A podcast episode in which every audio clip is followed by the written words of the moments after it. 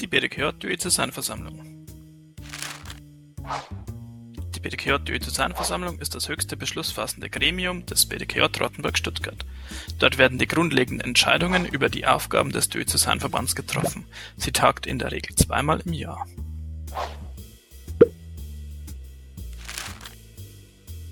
Die Mitglieder der BDKJ-Diözesanversammlung sind zum einen die VertreterInnen der BDKJ-Dekanatsverbände, zum anderen auch die VertreterInnen der Jugendverbände des BDKJ in der Diözese Rottenburg-Stuttgart. Hierzu kommen die BDKJ-Diözesanleitung sowie beratende Mitglieder und Gäste.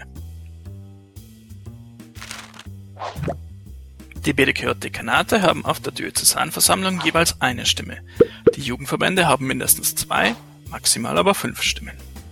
Zusammen haben sowohl die BDKJ-Dekanate als auch die Jugendverbände jeweils 24 Stimmen.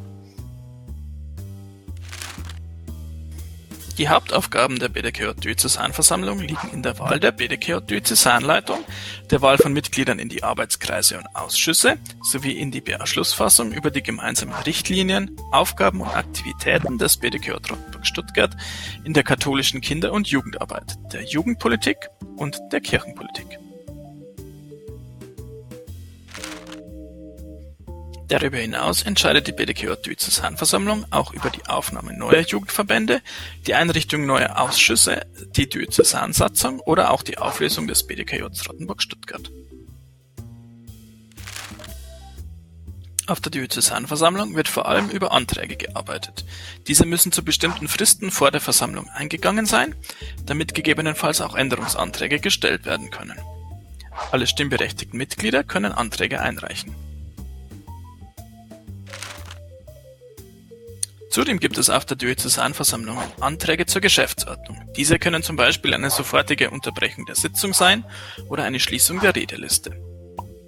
Außerdem arbeiten wir auf der Diözesanversammlung mit roten, grünen und gelben Stimmungskarten, mit denen ihr eure Zustimmung bzw. Ablehnung zu bestimmten Aussagen zeigen könnt.